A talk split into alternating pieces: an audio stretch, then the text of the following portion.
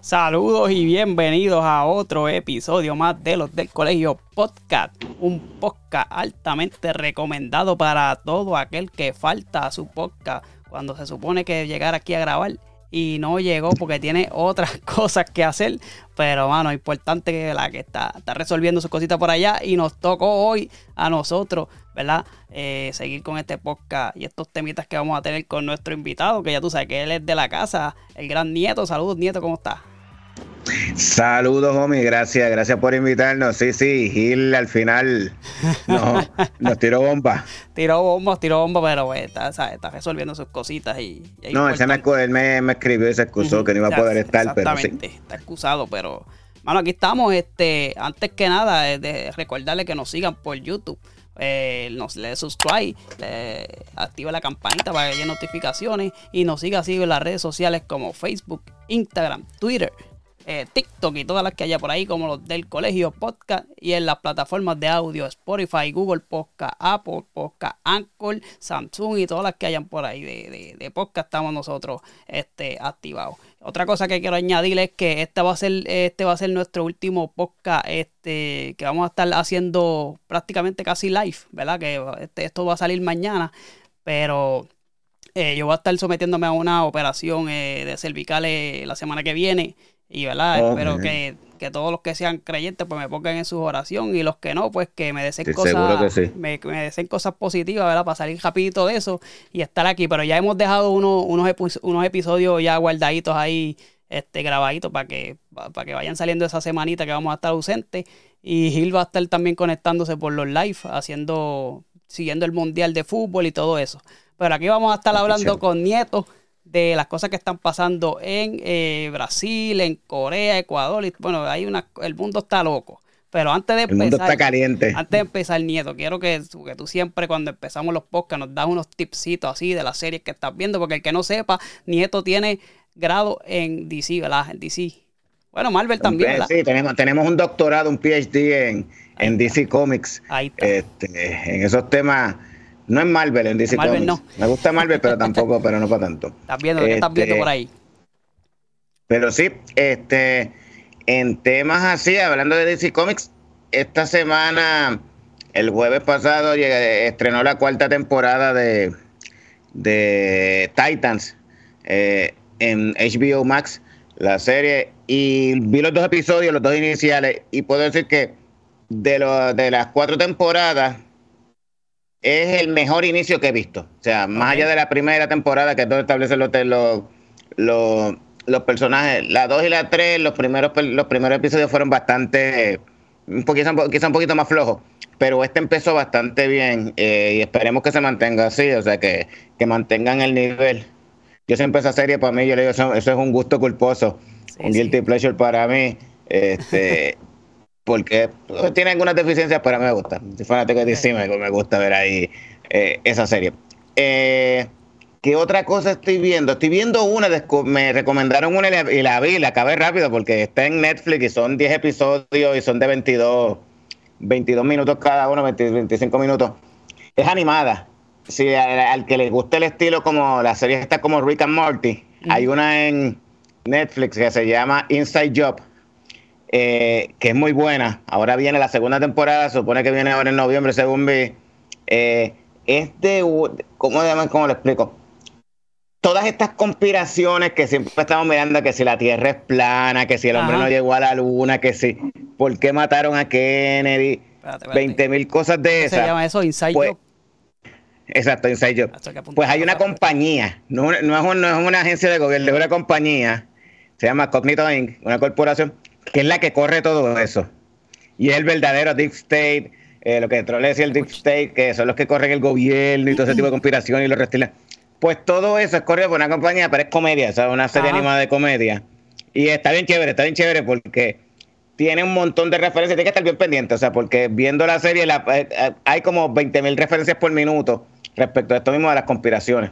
Eh, la primera temporada tiene 10, episodios, cada uno tiene como 25 minutos máximo. Y se va eh, se ve bien rápido. Y ahora viene la segunda temporada y es bien buena, es bien buena. ¿verdad? Es como, al que le gusta, el que le gustó Rick and Morty, Se la recomiendo. Tú sabes que eh, hablando de esas de series animadas, este, yo vi, yo creo que ya tiene dos, dos temporadas, creo que tiene Love, Sex and Robots, algo así creo que se llama. No sé si la has visto. Ah, sí, sí, que, eh, que de hecho, que como es una antología, es de antología porque cada episodio es diferente. Y tiene, exacto, y tiene diferentes tipos de animación, que es de las pocas, pocas series que he visto animadas que, que, me, han, que me han gustado bastante, que tienen unos temas este, complicados, pero pero pues la cabeza, como uno dice, distintos tipos de animación, dibujo, este 3D, y todo está chévere, está chévere. Ah, y se me queda, antes que se me olvide, eh, la, y la otra que, que, que, no me estoy perdiendo, que técnicamente para mí es de, por sí es la mejor serie que hay ahora mismo y que ha hecho Star Wars en mucho tiempo, es la de Andor. Hay gente que la considera lenta, que la considera aburrida, pero es como yo digo, Andor es Star Wars para gente que, que bebe whisky y le gusta comer el steak a medium well. O sea, lo que quiere decir es que es bien adulta, o sea, los temas son bien adultos, no es tanto como que como Star Wars de, de Jedi versus Sith, sino más bien es la política, las conspiraciones, lo que pasó en el imperio, Creo que... Entre, entre medio, o sea, y el que vio Rogue One y le gustó Rogue One, tiene que ver Andor. Y creo que no necesariamente tienes que saber la historia de Star Wars completa para empezar a, a, ver esta, porque te captura y, prácticamente está explicando, ¿verdad? Lo que es antes de que explotara todo, ¿verdad? Sí, eh, es básicamente lo que pasaba a la gente como a los que no eran Jedi ni nada por el estilo. Cómo se estaba, cómo se vivía el imperio durante los años del imperio, cómo era la vida de Rey y cómo nació la rebelión, cómo se fue organizando la rebelión. Y es muy bueno, o sea, realmente la trama, los diálogos, todo es muy bien, muy, muy buenos personajes. Te recomiendo. Es muy duro, muy duro. Entonces, ¿viste She-Hulk? ¿La viste? Eh, sí. Eh, eh, no es la gran cosa, pero tampoco es tan mala como dices, porque si hay lo que se puede decir de She-Hulk es que es bastante fiel a lo que, a lo que ella es en sus cómics. Así que, o sea, eh, era una y además siempre te la vendieron, siempre la vendieron como una sitcom, así que yo no podía esperar si yo, si lo que si yo siempre tuve claro que yo la estaban vendiendo como una sitcom, así que no estaba esperando algo como que más, allá, de, lo que era, sí, sí. Sí, yo la, yo la vi, yo creo que, dando una opinión así, yo creo que hay un par de episodios como que, pues, pues, pues, sí, que están como de demás, que tú puedes decir que están de más, pero los demás, pues, pero el, no es que, el twist no es que, sea la mejor serie, pero tampoco es como que un pues, desastre. Pero el twist que le dan con Daredevil, pues ahí como que me agajaron otra vez y el que ha visto Daredevil, pues sabe que, que es, un, es, un, personaje que estaba por ahí y no se sabía si iba a llegar al, al UMC, tú sabes, y llegó con Spider-Man, un cambio. Y ahora aquí me lo introducen, que todavía tengo mis dudas si es el mismo personaje como tal. O sea, es el mismo actor, pero no sé, yo no creo que sea el mismo Daredevil que nos presentaron. Según lo que, según lo que dijo, lo, que dijo Charlie Cox, el actor, en una entrevista él dijo que es un soft reboot. Este, no es, es el mismo personaje, pero no es el mismo universo. Exactamente. Entonces, no, es, es, como un universo diferente y pues lo van a crear desde van a crear como que su propia. O sea, la historia de la serie anterior, pues no es canon.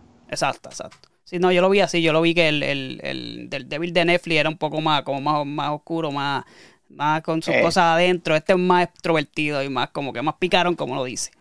Exacto.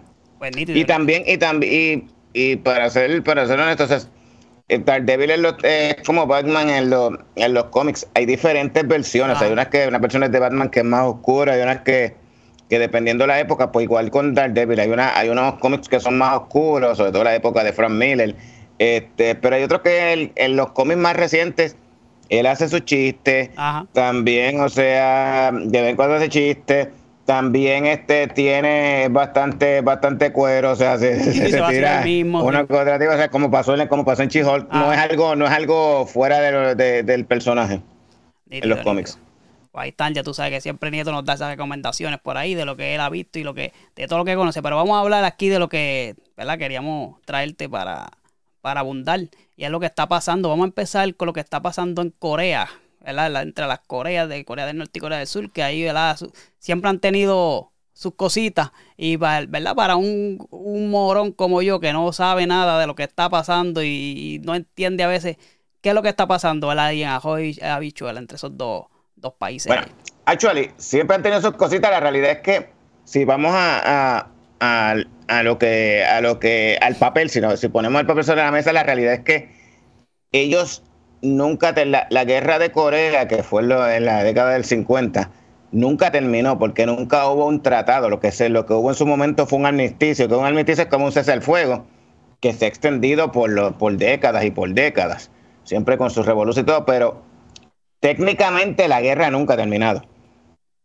Entonces, eh, en la, la, situación, lo que, lo que ha pasado en las últimas semanas, desde comienzos de octubre, pues la cosa se calentó un poco porque eh, fue el 4 o 5, a comienzos de octubre, 4 o 5 de octubre, hubo un Corea del Norte hizo un lanzamiento de un misil balístico que cayó cerca de, eh, pasó por encima de, áreas de, ciudades de Japón y cayó en el mar, en la costa, cerca de Japón, activó las alarmas y obviamente pues los japoneses se volvieron histéricos. O sea, estos son unos tipos de pruebas, no son, no es que lanzaron un misil directamente para ellos, sino que son pruebas que realiza el gobierno, la Fuerza Armada, el gobierno de Corea del Norte son pruebas que también realiza para intimidar, o sea, no es que las hace y que le sale mal la prueba, sino que realmente la idea es que ver hasta dónde llega el misil, probarlo y ver dónde cae.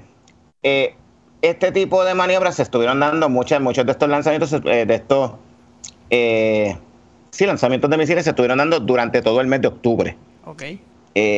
pero la semana pasada, como que fue la, gota que colmó el vaso porque hubo un día, si no me equivoco, el martes o el miércoles de la semana pasada, hubo un día que Corea del Norte disparó 23 de estos misiles. Y muchos de ellos cayeron, algunos de ellos incluso cayeron en la costa de Corea del Sur, bastante cerca de la costa y cerca de la, o sea, y técnicamente fue la primera vez desde la guerra de Corea que un misil caía cerca de las costas de Corea del Sur misil eh, norcoreano. ¿Pero fue aposta o haciendo pruebas o qué? Son pruebas. La mayoría de estos son misiles de prueba. Te explico. Lo que sucede es que también hay que ver el contexto de lo que está pasando. Todo esto se da en el marco de que Estados Unidos y Corea del Sur, por primera vez desde hace cinco años, volvieron a realizar maniobras, este, ejercicios militares, eh, aéreos y navales, eh, cerca de Corea del Norte. Esto creó, puso las alarmas de Corea del Norte eh, en ahí, o sea, ellos se agitaron, se molestaron.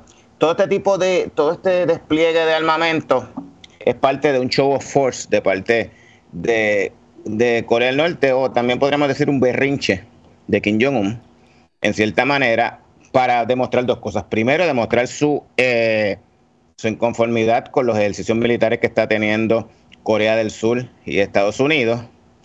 Y segundo, pues para en cierta manera demostrar como que eh, diciendo, hey cabrones, yo estoy aquí, no me ignoren, no me ignoren. Hacer ruido. yo soy loco con papeles, yo soy loco con papeles, usted no sabe, yo, soy capaz de todo.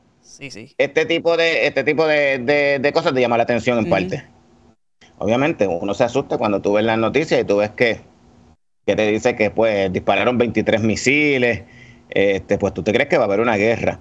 Obviamente, los coreanos también, los surcoreanos también contra le, le enviaron misiles para atrás. Eh, pero yo en cierta manera me río porque hay algo, alguien me mencionó en Twitter. Yo estoy seguro que esta gente que ellos ya tienen hasta cohetes que no tienen ni, ni, ni, ni, casi dinamita dentro, son los que utilizan. No tan así, pero los cohetes que se utilizan en este tipo de casos no es lo mismo que un cohete que tú vas a utilizar, eh, no, no está full, eh, eh, completamente equipado. Okay. Porque parte de esto es parte, muchos de los misiles que otras veces ha lanzado Corea del Norte son misiles, lo que se llaman misiles balísticos intercontinentales, que están probando misiles que para ver hasta dónde es que más pueden llegar. Los misiles balísticos ah. intercontinentales son los misiles que tú utilizas, digo, puedes utilizarlos para llevar cargamento nuclear más que nada, pero son misiles que vuelan a a velocidades de Mach 5, Mach 7, Mach 10. cuando digo Mach, eh, Mach 1, significa, Mach 2 significa dos veces la velocidad del sonido, así que Mach, Mach 5 son cinco veces la, velocidad del sonido. Y que muchos de estos, de estos misiles se viajan a, a bajas alturas y tienen la capacidad de maniobrar para esquivar los sistemas antiaéreos. China y Rusia han desarrollado varios de estos misiles y los han probado y bastante exitosos. Este, eh, Estados Unidos tiene uno, pero que todavía el proyecto de ellos nunca no, lo han terminado. En, ese aspecto es uno de los pocos, si no el único aspecto, eh, el único aspecto militar en donde Estados Unidos está, digamos, un poco atrasado versus China o versus eh, eh, Rusia en cuanto a los misiles balísticos, este tipo de misiles balísticos supersónicos, que son los que, que, son los que te estoy mencionando ahora, porque ellos todavía están en una etapa de prueba. ¿Qué sucede? Corea no tiene esa misma tecnología que pudiera tener China o Rusia está tratando de llegar a ese tipo de tecnología y muchos de los lanzamientos que hace es probando ese tipo de, de misiles, porque dentro de todo tenemos que tener en cuenta que Corea del Norte es una nación muy, muy, muy, muy pobre. Eh, y donde se pasa hambre y donde básicamente la mayoría de los recursos o pocos recursos que tiene el Estado se dirigen a las Fuerzas Armadas. Este, sobre todo, y ni siquiera, cuando digo las Fuerzas Armadas no me refiero ni siquiera a pagarle a los soldados. Los soldados cobran una miseria. Eh, había leído un artículo que un general en Corea del Norte, el sueldo de ellos es mil dólares al mes. Wow. Y eso es un general de los grandes. O sea, los soldados regulares, estamos hablando de 30 pesos al mes. 30 dólares. Sí, una miseria. Este, pero los, los recursos que ellos tienen los, los, los dirigen o los configuran hacia, los enfocan en, los, en este tipo de cosas, el sistema nuclear, el proyecto del programa nuclear y en el programa de misiles balísticos. ¿Por qué? Porque Kim Jong-un siempre ha tenido miedo de que, de que en algún momento lo, lo quieran invadir este, o lo quieran derrocar. Y puede él estar consciente de que, pues, ajá, quizás tenga un ejército grande porque allá casi todo el mundo tiene que ser soldado y tienes puedes tener un ejército de 3, 4 millones de, soldados muriéndose de hambre. No es que tampoco tengas equipo demasiado avanzado, no tengas tanques ni, ni muchas cosas del otro mundo moderno, sino que lo que tienes son cosas prehistóricas de la época soviética y de los años 60 por ahí. Pero si tú desarrollas un sistema de misiles, un sistema, un programa nuclear, este, más o menos dentro de todo, algo más o menos exitoso, que no tiene que ser algo a gran escala, pero puedes intimidar, tú puedes desarrollar unos misiles que puedas demostrar que tú puedes llegar con esos misiles a, no a Corea del Sur, porque a Corea del Sur puede llegar en cualquier momento, pero por ejemplo a Japón o a territorio americano como sería Hawái o Guam o quién sabe si con uno de esos misiles, si logra llegar a la tecnología que se necesita a la costa oeste de Estados Unidos, pues con eso él entiende que puede intimidar y puede mantener que nadie se meta con él y que nadie trate de derrocarlo, ninguna potencia extranjera. Por eso es que independientemente de la de las reuniones que tuvo de eh, las reuniones y las conversaciones que tuvo tratando de buscar un acuerdo de paz que se reunió cuando se reunió con Trump y todo esto, era bien poco probable, casi imposible que él fuera a renunciar a la, al programa nuclear, que era una de las principales demandas que quería pedirle Estados Unidos. Porque es que, hablando acá entre nosotros, o sea, Kim Jong-un no es pendejo. Y él sabe que, ah, por ejemplo, Muammar Gaddafi en Libia, en su momento renunció al programa nuclear que él estaba tratando de desarrollar para, para, para que la comunidad internacional, la OTAN y Estados Unidos pues estuvieran más calmados y establecer nuevo, mejor, mejorar las relaciones con Occidente y todo lo demás. Y al final terminó, terminó este, en un golpe de Estado que fue apoyado por la OTAN y por Estados Unidos y terminaron arrastrándolo por las calles de Libia. Así que él no se confía en ese sentido. Sabe que la única forma en la que él puede garantizar que dentro de todo sea menos probable que lo que, lo, que traten de invadirlo, traten de derrocarlo, es si tiene este tipo de armamento para intimidar. Intimidar. Creo que él, pidió en estos días, no sé si fue la semana pasada, al mismo Corea del Sur y a Estados Unidos que detuvieran los ejercicios militares a gran escala en, su región, ¿verdad? Él, sabe que no lo van a hacer, pero eso es parte del, del show que él presenta para su pueblo, porque él tiene que presentar esta imagen de líder. Porque de lo que tú puedes ver, de lo que uno puede ver de la, de la gente que ha escapado de Corea del Norte y la poca gente que ha hecho documentales porque es uno de los países más cerrados del mundo. Eh, allá lo que se vive es como que es otro mundo, es una distopía, es un mundo aparte. O sea, los coreanos que viven, los norcoreanos, viven una realidad alterna donde ellos no saben qué es lo que pasa alrededor del mundo. Ellos piensan que la normalidad es lo que se ve allí.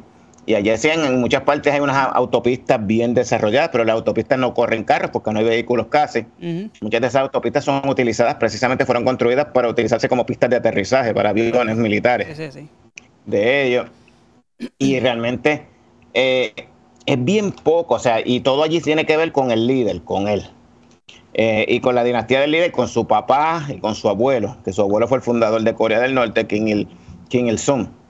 Y entonces, pues allá tú vas y entonces como que todo el museo de la niñez de Kim Il Sung, el museo del arte de Kim Il Sung, el museo de la ingeniería de Kim Il Sung. Entonces, cuando tú te vienes a ver, tú te das cuenta como que, según los libros de allá de texto, todo lo hizo él. Sí, sí, hay una película, hay una película de comedia que hizo Seth, que fue Seth, Ron y, Ah, se me fue lo otro, que son comediantes que hicieron una, una parodia de él que muestran prácticamente. Sí, exacto, sí, sí, sí. Este, sí, cuál, tú dices, este. con James Franco también. exactamente, exactamente. Exacto, sí.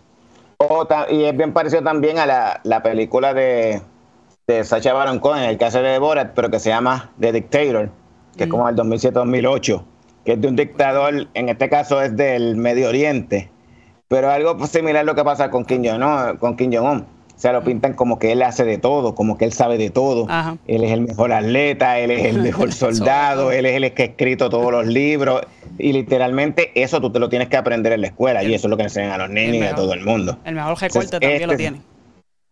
¿Cómo es? El mejor recorte también lo tiene él. Exactamente.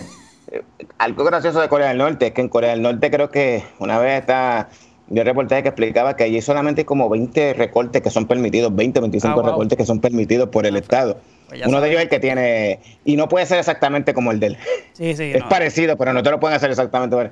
Pero tiene que ser cualquiera. Si tú te vas a recordar, tiene que ser uno de esos 20, 25 recortes que están aprobados por el Estado. Yo te, iba a hacer una este pregunta, a ver si se me, Ah, me acordé ahora.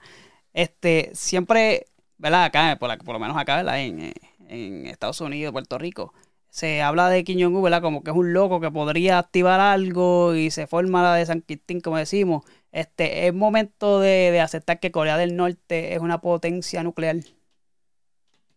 Técnicamente ellos llevan años desarrollando un programa nuclear que no, se ha interrumpido. Todavía muchos expertos piensan que les falta poco para completar el proceso de desarrollar un arma nuclear eh, eh, funcional pero no solamente desarrollar un arma nuclear funcional, sino que tienes que tener, para, tienes que tener, desarrollar precisamente lo que están probando, un sistema de misiles balísticos intercontinentales que te permita pues apuntar a ciertas distancias y amenazar en ese sentido. Está bastante cerca, o sea, la realidad es que ellos habían, ellos habían, desde el 2019 entiendo que habían detenido las pruebas, los ensayos nucleares y desde el 2018 habían, detenido los ensayos con misiles balísticos internacionales hasta este año.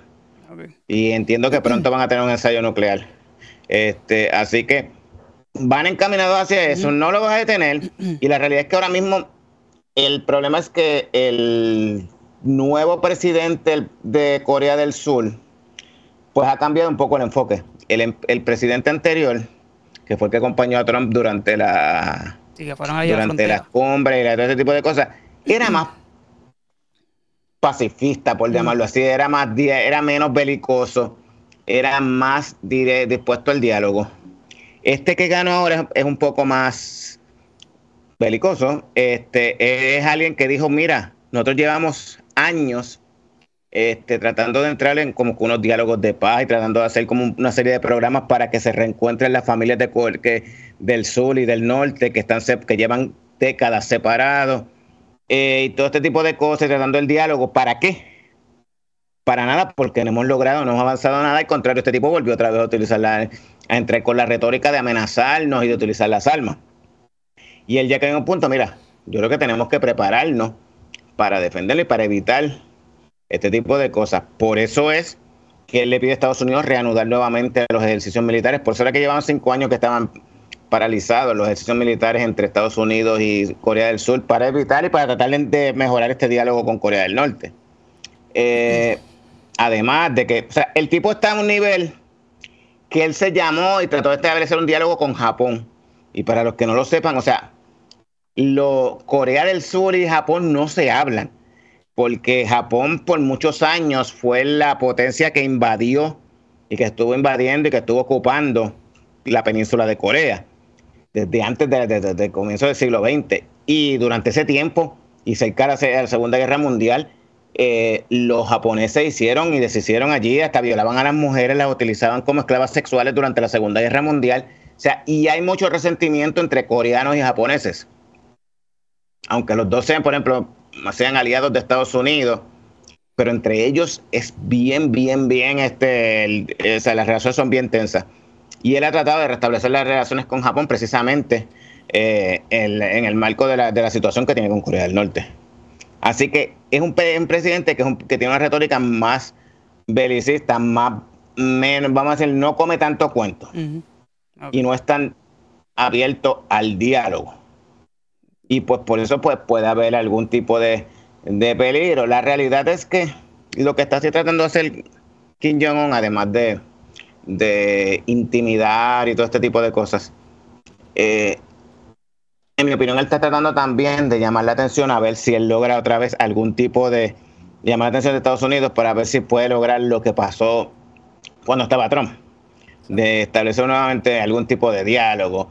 Y este tipo de cosas, no porque él no, él no en ningún momento él piensa abandonar sus armas nucleares, pero ese tipo de diálogo, ese tipo de cosas le da proyección internacional y le ayuda quizás a que aliviar un poco algo de las sanciones que, que ellos reciben. Okay hay que estar pendiente, ver qué va a estar pasando con todo eso. Sí, exactamente. Hay que ver qué, lo que va pasando, cómo, cómo Estados Unidos sigue manejando esta situación en la cual, en la cual no necesariamente quiere meterse, cómo China quiere manejar esta situación, porque dentro de todo, mucha gente piensa que China, sí, China es quien tiene mejor relación con Corea del Norte, pero China no controla Corea del Norte. Okay. O sea, Kim Jong-un es una pistolita sin escribir. Y en ese sentido, a China también le incomoda este tipo de comportamiento, este tipo de, actividad de parte de Corea del Norte, porque obviamente si tú también detonas una bomba nuclear, o sea, tú te Corea del Norte colinda con una, con, China, o sea, como que así, cualquier tipo de, desastre nuclear que pueda haber, le va a llegar la onda, le, va a llegar la contaminación y todo ese tipo de cosas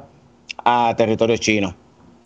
Así que en cierta manera China también trata de, en la medida en que puede, de controlar. Yo no tengo la menor duda de que China tiene que tener dentro del gobierno de las Fuerzas Armadas de, Corea del Norte algún tipo de grupo infiltrado, un escuadrón especial, precisamente para si algún día Kim Jong-un este pierde la cabeza o se pone demasiado radical, este tumbarle la cabeza y evitar que la cosa escale. No tengo la menor duda de que debe estar así, debe tener algún tipo de, de infiltración y de influencia directa. Pero, obviamente, esto es acá especulando, o sea, no es nada abierto, porque si se supiera ya no estarían allí. Pero no lo dudo, porque tampoco China sí es el, principal aliado dentro de todo de, Corea del Norte, pero a China para nada le, sienta, se siente cómodo con este tipo, con este tipo de, de situación, este tipo de revolú, por llamarle así, dentro en su frontera, cerca de su frontera. Muy bien. Pues moviéndonos un poco para acá, para, para América. Eh, Está pasando unos problemitas allá en Ecuador. Este, bueno, homicidio, narcotráfico, motines en cárceles y toda la cuestión. Este, el, el, presidente, creo que es el Lazo, ¿verdad? Este, Guillermo, Lazo, este, decretó este estado de excepción por grave conmoción interna en todo el territorio nacional allá en Ecuador. Eh, ¿Qué es lo que está pasando allá? Eh, mucha violencia, este, y bueno, cosas que tienen demasiado este, alerta a esa área allá. En, Ecuador tiene un problema desde hace, digamos, el, de las cárceles viene desde por lo menos desde el 2020. Del 2020 para acá, en Ecuador han muerto entre motines y todas esas situaciones, y sin motines, principalmente en las cárceles, más de 400 presos el problema, que es un número grandísimo, o, sea, hubo un motín, si no mal, no equivoco, que murieron 120, 130 en una ocasión. Eh, el problema que ellos tienen es que ellos tienen cárceles donde, obviamente, hay bandas que, bandas que son rivales. Y el problema principal es que estas bandas, eh, muchas de estas bandas, la raíz de este problema viene porque carteles mexicanos han contratado o han hecho alianzas con grupos criminales en el Ecuador. En el pasado Ecuador simplemente era un lugar de paso para la droga que venía de Perú, pues pasaba por ahí, o incluso la que venía de Colombia, a veces salía de las costas de, Ecuador. Hubo un momento dado que hasta militares ecuatorianos ayudaban a precisamente sacar la droga. Eh, pero ahora los dos principales carteles mexicanos, el cartel eh, de Sinaloa y el cartel de Jalisco Nueva Generación, pues tienen sus grupos, sus facciones, sus bandas, sus pandillas en Ecuador con las cuales trabajan, que son básicamente sus aliados allí en esa región, no solamente para manejar el manejo de la droga, sino que esto se ha extendido, pues que se ha desarrollado un narcotráfico a una escala más o menos parecida a lo que había, a lo que hay en México, pero a menor escala, porque con todo eso México sigue siendo mucho más violento. Eh, el problema con esto es que la mayoría de los líderes de estas bandas y la mayoría de estas bandas están en la cárcel. Y desde las cárceles es que corren el negocio.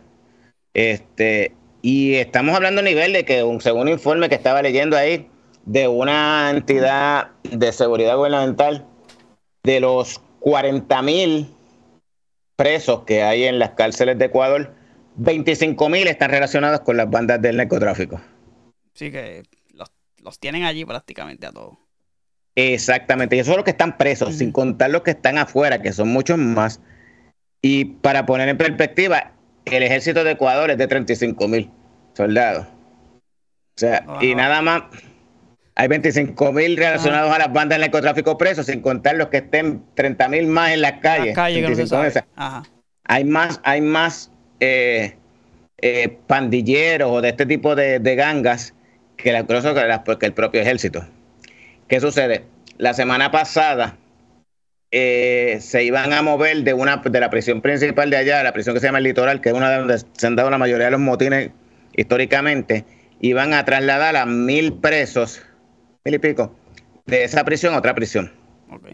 Al parecer, ninguno de ellos querían primero que lo trasladaran de ahí, parece que para otra prisión que iban no querían que lo trasladaran, entonces los que estaban en las calles, los que están libres en la calle, amenazaron con al gobierno que si eso pasaba, ellos iban pues a prenderle fuego a todo, iban a matar todo. Y efectivamente eso fue lo que pasó. Empezaron a las calles, pusieron coches bombas, empezaron tiroteos, se empezó, murieron cinco policías y creo que tres civiles en aquel momento. Luego, dos días después, creo que fue el jueves pasado, se formó un motín en la misma cárcel esa del litoral. y la cosa es que el ejército trató de entregar con la policía y los tipos adentro estaban armados. Wow. Se vieron con alba y con granada. O sea, estamos hablando de un nivel en el cual la situación ya se ha salido completamente de control. O sea, el crimen allí, eh, la segunda ciudad del. Digo, la segunda, sí, la segunda, porque la, la capital es Quito, la segunda ciudad del país es, Guayaquil. Y ah. según estaba leyendo, Guayaquil lleva este año 1.200 muertos y es una ciudad. Y es 60% más que el año pasado. Así que tienen un problema. O sea, estamos hablando que el año pasado pudieron haber 500 muertos y este año tienen, tienen 1200. Y faltan dos meses todavía. Lo cual implica que tienes un problema bien serio de criminalidad. Exactamente. Exactamente. Y entonces eh, no encuentra la forma en la que pueden manejar la situación. El estado de sección es lo que hace es que permite al presidente este, pues, que por un periodo, por un periodo establecido, pues se se obvien la, o se, se eliminen la, ciertas protecciones, eh, ciertas protecciones eh, constitucionales, como que, por ejemplo, pueda prohibir, la, eh, puede establecer un toque de queda, puedan allanar las, las casas sin tener una orden de, allanamiento. Eso es como un tipo de ley marcial. Exacto, como una ley marcial, exacto. Básicamente, es básicamente eso. Exacto, una, una esta sección se puede interpretar como una ley marcial. Para darle ciertas libertades al ejército y a la policía de poder bregar con situación. No es en todo Ecuador, según tengo entendido, por lo menos hasta han entendido que estaba en tres, tres provincias, eh, que son las más, digamos, las más calientes, las más peligrosas. Pero la situación viene por eso, o sea, es básicamente porque el problema del, del narcotráfico de los carteles mexicanos se ha trasladado allí. Y entonces los carteles básicamente han hecho alianzas o han contratado, subcontratado pandillas locales y esas pandillas son las que entre ellos mismos están peleando. Y dentro de las cárceles crean esos mismos motines porque están tratando de pelear por controlar una cárcel. Porque pues en una misma cárcel están ambas pandillas y ambos grupos. Y eso descontrola también a, a, los civiles que están también en la calle protestando por mejor seguridad y, y, la no violencia y se está complicando la cosa allá en Ecuador.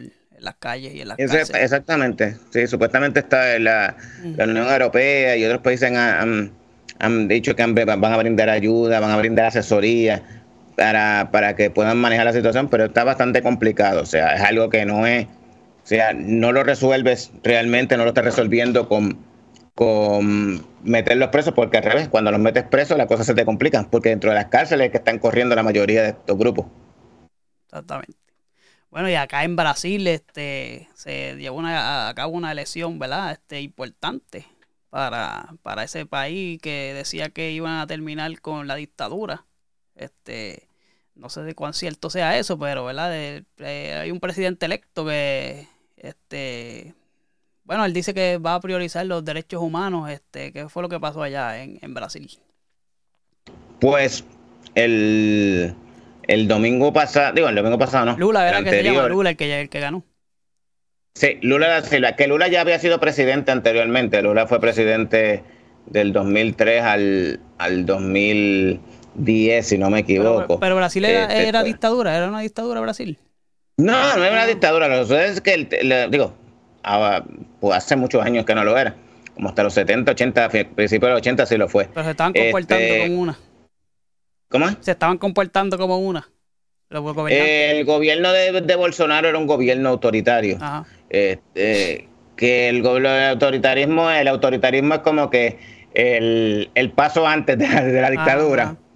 Este, en el cual pues él tomaba una tomó una medida realmente él sí era electo él fue electo él fue electo eh, eh, por el pueblo y fue electo eh, en las elecciones anteriores. En estas elecciones él, él falló, él no fue electo, aunque Lula ganó por menos de un 2%, por un 1.8%. Fue relativamente cerrado. Una, mucho más cerrado de lo que decían las encuestas. ¿Cómo es? Hubo una segunda vuelta en los votos, ¿verdad? Sí, exactamente, sí, sí, porque ahí tienes, tienes que tener más del 50% para ganar. Pues, este, una segunda vuelta.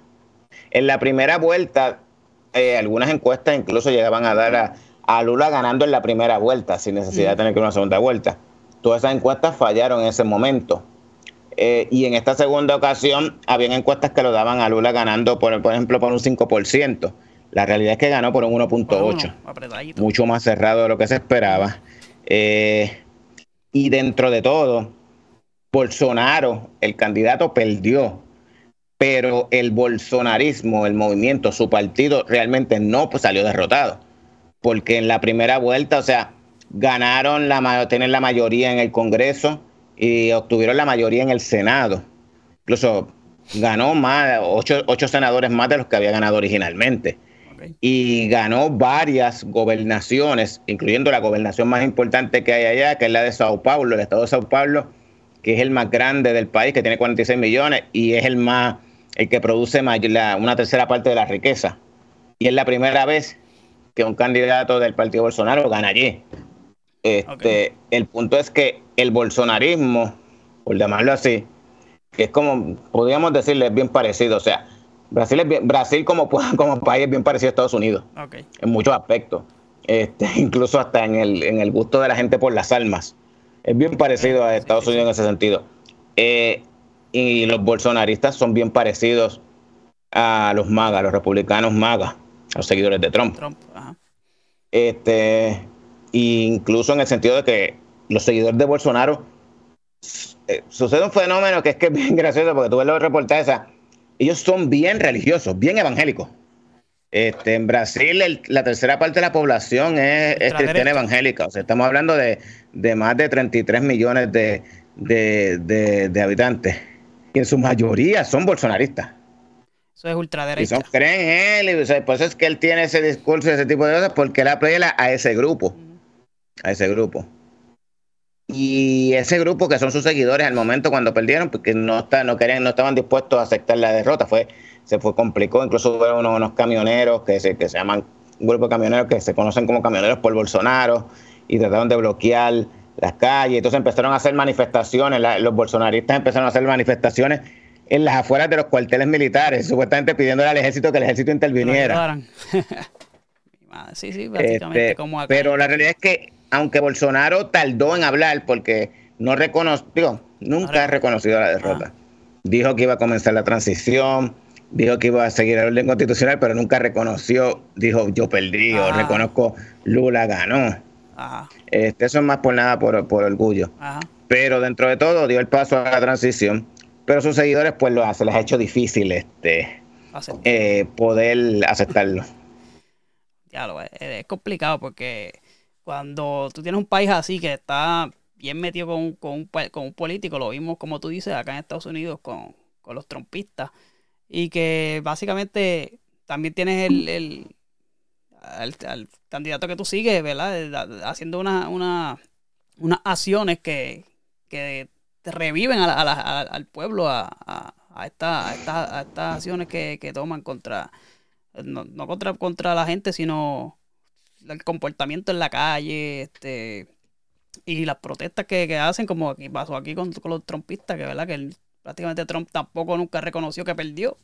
Y, y pues la gente lo, sigue, tú sabes. Y, es complicado. No, realmente, mañana martes son los, estamos grabando lunes, mañana martes son los, son los, son los midterms y la mayoría de los candidatos republicanos, o una gran parte, fueron endosados por Trump y la mayoría, y para tú ser endosado por Trump, básicamente uno de los principales argumentos que tienes que tener es que tú tienes que creer que la, tú, no, tú tienes que creer que Biden no ganó, o sea, que Trump no perdió.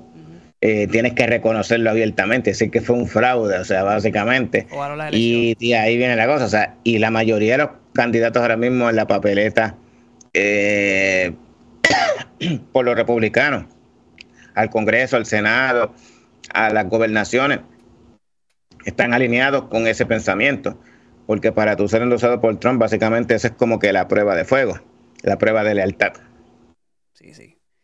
Bueno, pues. En el caso de Brasil, Lula tampoco es que la va a tener muy fácil para poder gobernar, porque sí ganó la presidencia, pero como te dije, la, tanto el Senado como el Congreso, la mayoría está compuesta por partidos de derecha, o de extrema derecha, este, y los partidos, así que él, para poder tratar de adelantar algo de su agenda, de su, de su plataforma, tendría que hacer alianzas con algunos grupos. Y para poder hacer quizás alianzas con quizás los partidos más de centro, más moderados, tienes, este, Lula tiene que cambiarle básicamente su discurso y tiene que cambiar la plataforma, eh, hacerla menos radical y quizás más que se pueda adaptar más a, partidos o a, legisladores más conservadores o más moderados para poder tratar de lograr algo. Porque de lo contrario no va a lograr nada porque no tiene control ni de... O sea,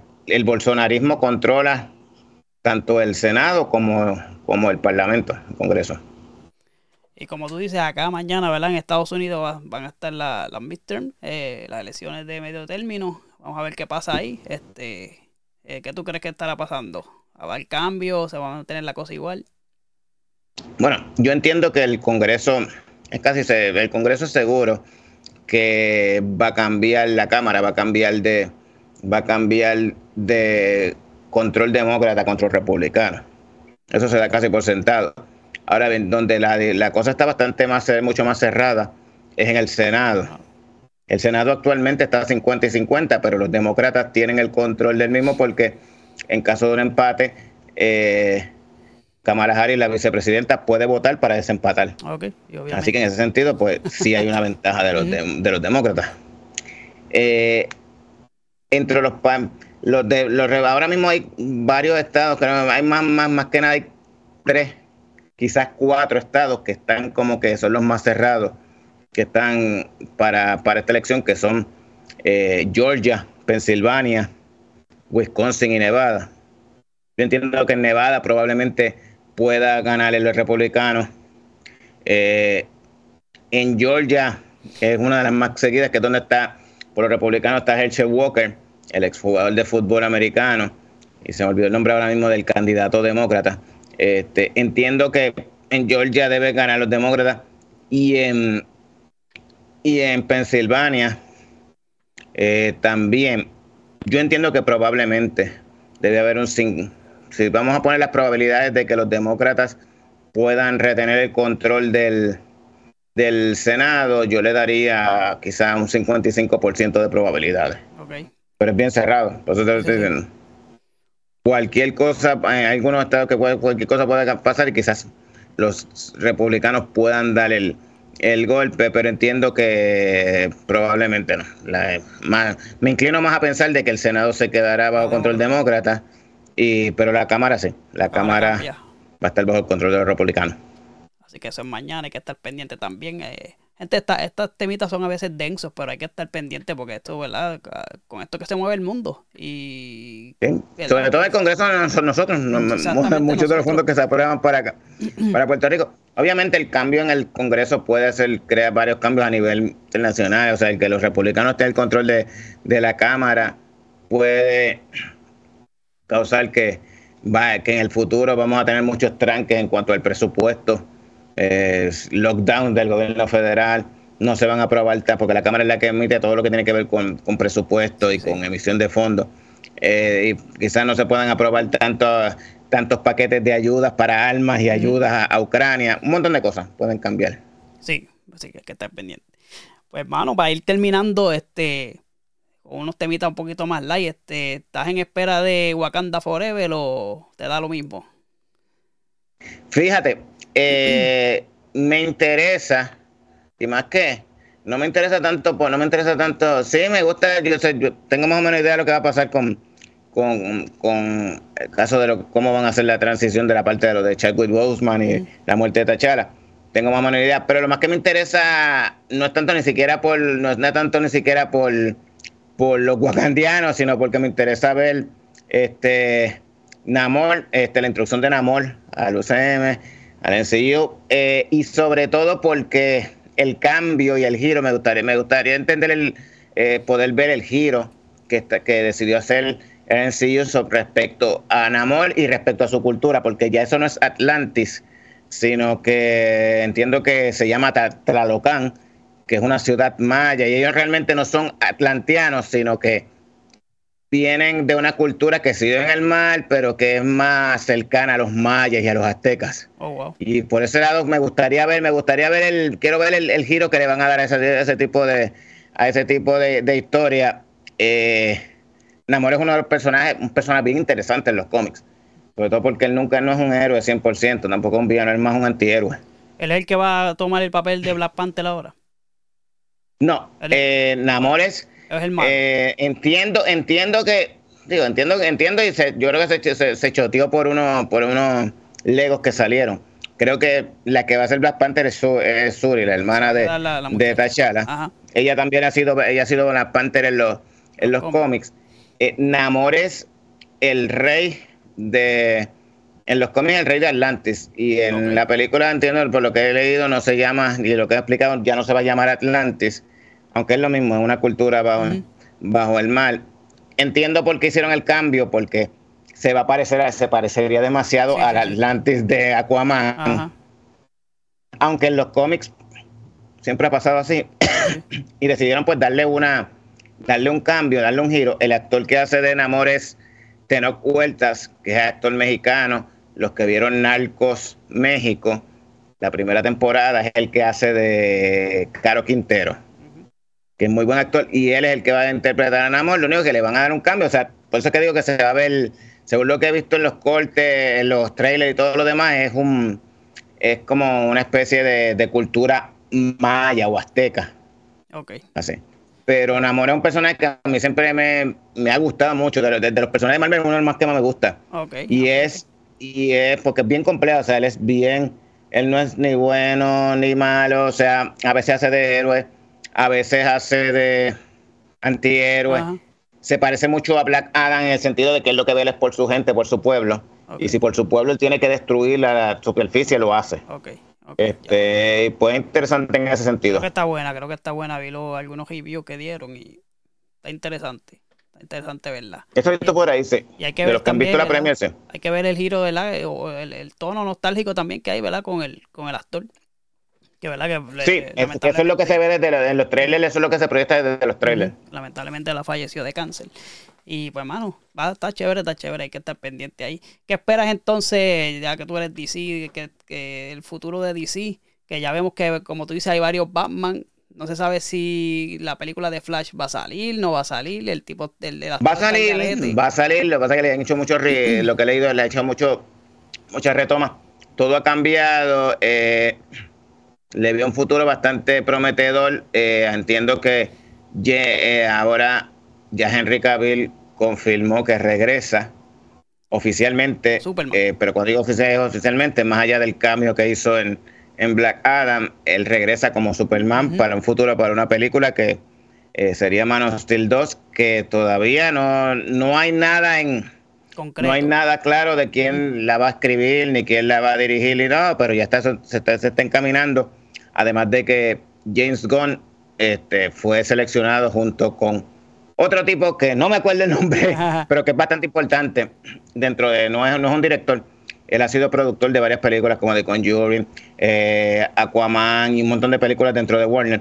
Y ambos son los que van a estar corriendo, van a ser los Sherman de, de el DCEU, el DCEU, que es el, son las películas del universo de DC, sacando, pero el universo DC de, de, del Batman de Ben Affleck, de Henry Cavill.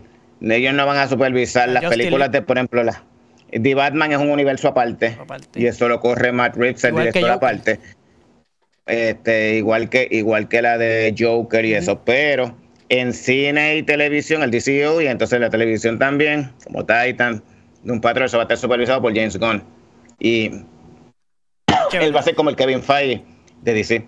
Y yo tengo mucha fe en ese aspecto, o sea, tengo mucha fe en, en en la creatividad y en el estilo de, de ellos ellos, ellos ya ya, ya por fin entendieron que no tienen que competir con Marvel para hacer sus cosas. O sea, no tienen que seguir el, ellos compiten con Marvel pero no tienen que seguir lo que lo que Marvel o sea el estilo de Marvel por decirlo así ese era el mm. problema de la pasada administración en, Warner, y en, Warner, en, Warner y en DC. este, la administración de Walter Amada era bien, pues, o sea, él terminó yéndose hace poco y precisamente la mayoría de los proyectos que fueron un desastre como eh, of Prey, eh, la de la del la primera Justice League que fue la de Widow, este y otra y Wonder Woman 1984 fueron proyectos de Walter Amada. este, la Batgirl que fue suspendida y que fue todo cambiado, o sea, era un proyecto de Walter Amada al nivel que era que básicamente la película la cancelaron y la rompieron y no o realmente porque que perdieron ahí. no solamente por los daños que podía, los gastos que podía, por, no solamente por ahorrarse dinero en taxes y todo Warner, sino porque entendían que el daño que le iba a hacer a la imagen y a la marca, al branding, no vale la pena. Porque literalmente la película eh, creo que la habían hecho con 80 millones, le añadieron 10 millones más, 90 millones, para una película de, de superhéroes de la calidad para tú llevar las cines, que era lo que querían hacer, de la calidad de DC. O sea, ni siquiera llegaba a 100 millones. O sea, no importa que tú, o sea, no va a ser una buena película. Claro, claro. Y bueno, pues, y por último, Black Adam, ¿la viste? Sí. Buena. ¿La recomienda? ¿Sí? Muy buena. Sí. Sí, sí, este, obviamente, como yo le digo a todo el mundo, es una película de rock. Es lo que yo esperaba de una película de rock. D-Rock siendo D-Rock. Incluso me sorprendió D-Rock porque viéndolo, a diferencia de otros papeles, en esta ocasión, en ciertos momentos logró, logró parecer otra cosa más allá que D-Rock vestido de Black Adam. Ah, pues eso es chévere. En ciertos momentos pudo proyectar algo mejor. Eh, pero más allá de él, eh, es pura acción, está muy bien, bien, bien preparada. Me hubiera gustado quizás este, que abunden más en la en el, en el Justice Society este, sobre todo en Doctor Fate y Hawkman, que me encantó. Eh, pero sí, la movieron, la manejaron muy bien y era el tipo de, el tipo de tono que esperaba. Ok. Para este tipo de películas. Por eso no me decepcionó. Ah, pues tengo que verla porque estoy, esa la tengo en el to-do list, ya tú sabes. Así que bueno. Pero no te vas a arrepentir, o sea, es muy buena acción, o sea, desde principio a fin. Sí, sí, sí. No, yo soy, yo soy de los que poquito, con poquito tengo, ¿me entiendes? Porque yo no soy de los, de los, como tú que, ¿sabes? Sigue los cómics, hay gente que, sigue los cómics y se molestan porque, ¿verdad? No, no, le, no le sigue la historia como es y eso. Yo, ¿verdad? Con poquito tengo, pero, pero sí, sí me gusta. Yo técnicamente, o sea, una, una buena adaptación significa que tú cojas cosas de los cómics, pero no es que tú la gente se equivoca, no es que tú cojas si no lo vas a hacer una copia exacta. Y lo vas a hacer exactamente, o lo que dice el libro exactamente, porque entonces, ¿para qué es? Pues para eso leo el libro. O sea, tú tienes. Yo quiero ver algo que cuando yo me sienten allí en el cine o lo vea en la televisión, en ciertas cosas sea, ah, mira, esto pasa en el libro, una referencia, pero que también me sorprenda, que yo no sepa exactamente todo de principio a fin qué es lo que va a pasar. Claro. Hay gente que a veces se pone en ese, en ese mood. Y realmente esa es la diferencia, o sea, no tiene que ser exacto, es una adaptación. Bueno, ¿por dónde la gente te sigue? Bueno, estamos en Twitter, en Mr. Mr. Tonitas underscore 2 o Nieto 2, eh, los romanos. Ahí está, eh, en la descripción lo vamos y a ver. el podcast de Grayson estamos tratando de sacar. Estoy, estoy tratando. Está, está, Fíjate, ustedes me pervierten porque cuando estaba por poquito de. Gil me escribió. Te, te los temas. debo, debo sacar un, un episodio esta semana. Y ahí él me escribe, mejor, no tengo que sacarlo porque grabo con esta gente ya, me quita el peso de encima. Pues nos manda la gente para acá porque aquí son bienvenidos, ya tú sabes, y, nos hacen falta también. Así que... No, seguro que sí. a nosotros nos siguen por todas las redes sociales, como los del Colegio Podcast, en YouTube, dale a la campanita, suscríbase, comente, dale share, ya tú sabes cómo cómo está la cosa por ahí, Facebook, Instagram y Twitter como los del Colegio Podcast y en las plataformas de audio Spotify, Google Podcast, Apple Podcast, Anchor y todas las que hayan. De audio nos consigue como los del Colegio Podcast también. Nieto, un millón de gracias. Ya tú sabes cómo es. Gracias a ti, a mí. Y que, que las pases bien estas navidades si no nos vemos antes. Y que, exacto, y que todo salga bien en la operación, brother. Muchas gracias, muchas gracias. Así que, gente, nos vemos en otro, otro episodio más de los del colegio podcast.